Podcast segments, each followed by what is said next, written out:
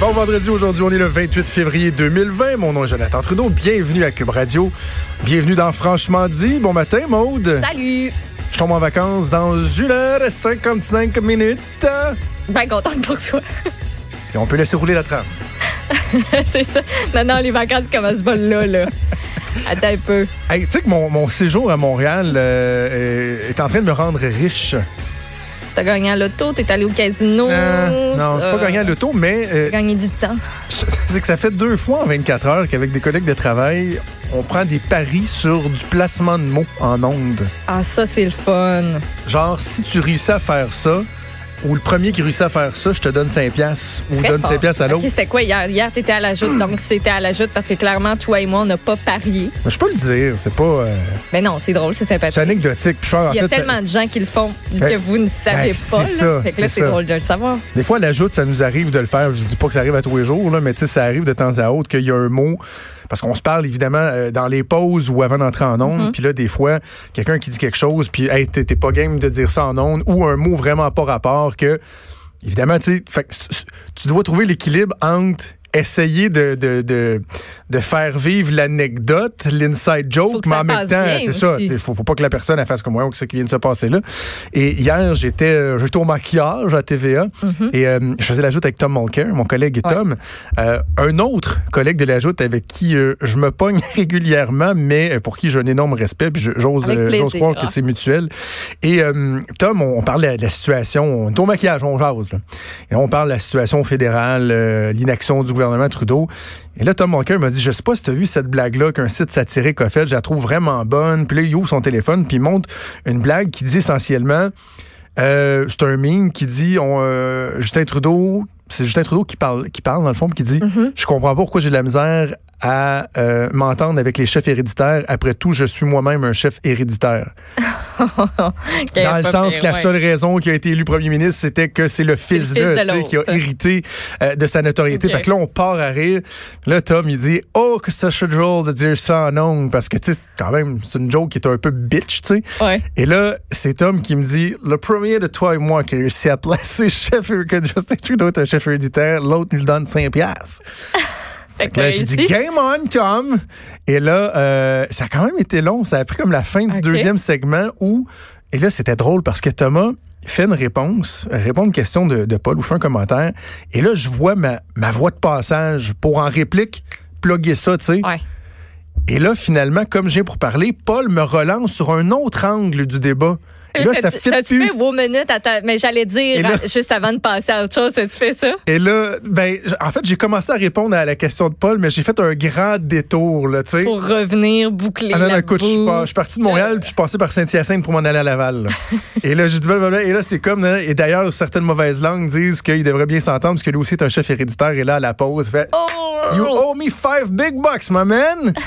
et euh, donc, Thomas qui m'a donné 5 Et là, je racontais cette anecdote-là ce matin, puis euh, notre collègue Hugo Veilleux m'avait mis au défi de faire un placement de mots avec euh, Pierre Nantel, tantôt. Ah, c'est pour ça que tu me parlais de Flamand Rose? de Flamand Rose. T'as-tu ouais. réussi? J'ai pas entendu. Absolument.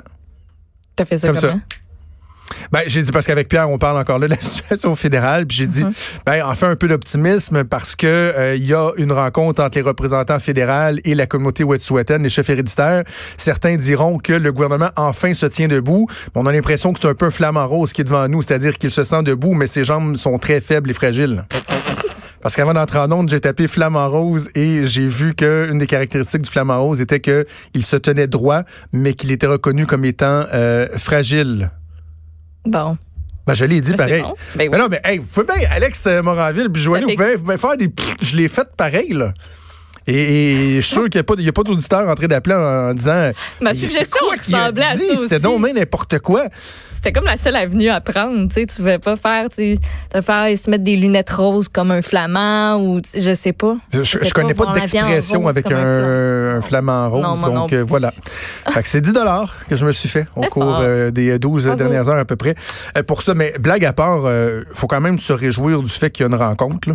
Oui. Sais, Moi, je disais hier que je- je- le simple fait qu'il y a une rencontre qui a débuté hier, juste là, il y a matière à apaisement. Ben oui, parce que finalement, tout le monde commence à s'asseoir ensemble Exact. puis à vouloir dialoguer, ce qui n'avait pas été le cas avant. Exact. Donc, y, il y a un signal qui est intéressant. Évidemment, ça peut aller d'un bord comme de l'autre. Est-ce qu'au sortir de ces rencontres-là, finalement, euh, la situation va s'être empirée? J'en doute. J'ose espérer qu'après 23 jours, le gouvernement fédéral en est arrivé à avoir une stratégie, à élaborer un plan qui va permettre de, satisfaire ou en tout cas d'entretenir ce dialogue-là. Mais là, ce qui est particulier, c'est que c'est les Mohawks qu'il faut qu'ils écoutent. Là. Mm-hmm. La communauté Wet'suwet'en, dans son communiqué hier, de façon très, très, très faible et peu convaincante, disait « Ah, ben on remercie nos, nos frères en parlant des autres communautés. On remercie nos frères de leur solidarité, de leur témoignage, mais euh, ils n'osent pas dire pouvez-vous comme vous tenir tranquille? Non, non, ils font pas ça. Parce que les Mohawks, euh, est-ce que les Mohawks vont vouloir défendre leur barricade si la communauté Wet'suwet'en dit parfait, euh, on poursuit le dialogue, c'est positif? Est-ce qu'ils vont accepter ou on en est rendu à un point où on parle de tout et de rien là, dans ces revendications-là? Et euh, autre point intéressant que je voulais soulever avec toi sur les fameux OK-47 comme euh, mentionnait François Legault, dans des discussions que j'ai eues avec des gens hier. Parce que tu sais, je t'expliquais que je, m'expliquais mal, je t'expliquais que je m'expliquais. Beaucoup d'explications. Beaucoup d'explications. Mm-hmm. je, comprenais mal le fait que en coulisses, on m'avait on, expliqué, ouais, on est vendredi, tant que je tombe en vacances. On avait évoqué, tiens, le fait que si on n'intervenait pas, c'est parce que c'était pas souhaitable de le faire à Kanawaki, étant donné que c'était pas un axe autant stratégique que, par exemple, à Belleville, qui venait affecter grandement l'économie et du pays et particulièrement du Québec. Donc, euh, c'était pour ça qu'on n'osait pas intervenir. Et là, je me dis, mais pourquoi François Legault, lui, dit, ben, c'est parce qu'on peut pas intervenir parce qu'il y a des armes? Tu sais, le discours en coulisses, c'était pas le même que le discours en public. Dans les faits, ça se rejoint un peu. C'est-à-dire que dans l'analyse du risque qui est fait par les forces policières, ils savent qu'il y a des armes. Mm-hmm. Si eh, il y avait présence d'armes, mais qu'on était dans un contexte où, par exemple, on fermait le pont Mercier, qui deviendrait un, un, blocage aussi néfaste que celui à Belleville, par exemple, là, même au-delà des armes, la police agirait. C'est ça, ça n'aurait pas été la même game parce que la perturbation aurait été plus grande. Exact, exact. là. Exact. Donc, et là, bon, le journal a fait la preuve encore ce matin qu'on sait qu'il y a présence d'armes. Le mm-hmm. mois dernier, quoi, il y a quelqu'un qui a été arrêté avec des armes, quasiment des armes de destruction massive. Là? Ben, écoute, on parle d'une mitrailleuse MP40, entre autres, qui a été euh, saisie. Ça, c'est une arme d'assaut qui a été développée pour l'armée allemande durant la Seconde Guerre mondiale. On parle aussi de mitrailleuses lourdes de calibre 50, armes semi-automatiques automatique, euh, sept armes de poing aussi. Donc, euh, tu sais, ça, c'est une saisie aussi qui a été faite. Là, les, ces trois hommes d'une cinquantaine d'années euh, qui, eux, font face d'ailleurs à des accusations criminelles de possession d'armes interdites. Exact. Et l'autre chose, justement, qu'on sait, c'est qu'on qu'on aille en pause, qu'on m'a qu'on a évoqué hier, c'est que géographiquement parlant, il y a euh, un danger à intervenir à Kanesetake et à Kanawaki, pardon. Et ça, ce sont des leçons tirées du passé. Parce que tu peux te faire entourer ou quoi? Ben, exactement. C'est qu'il y a juste un point d'entrée dans la réserve. Et si les policiers rentrent, et c'est déjà arrivé par le passé, vont se faire entourer rapidement par euh, des personnes qui vont vouloir les empêcher ou leur euh, leur faire face. Ouais, tu veux pas ça. Et donc au point de vue opérationnel stratégique, il y a une difficulté supplémentaire à encore là par exemple, c'était au pont sur le pont Mercier où on pourrait arriver par en arrière, par en avant, d'avoir plusieurs angles mm-hmm. d'approche si on veut.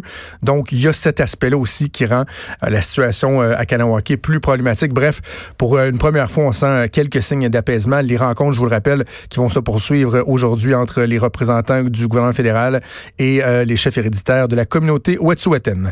On va faire une première pause et bougez pas parce qu'au retour, on a de la grande, grande, grande visite. On est très privilégié de la belle visite. On va recevoir Lara Fabian en studio ici à Cube Radio. Vous écoutez Franchement.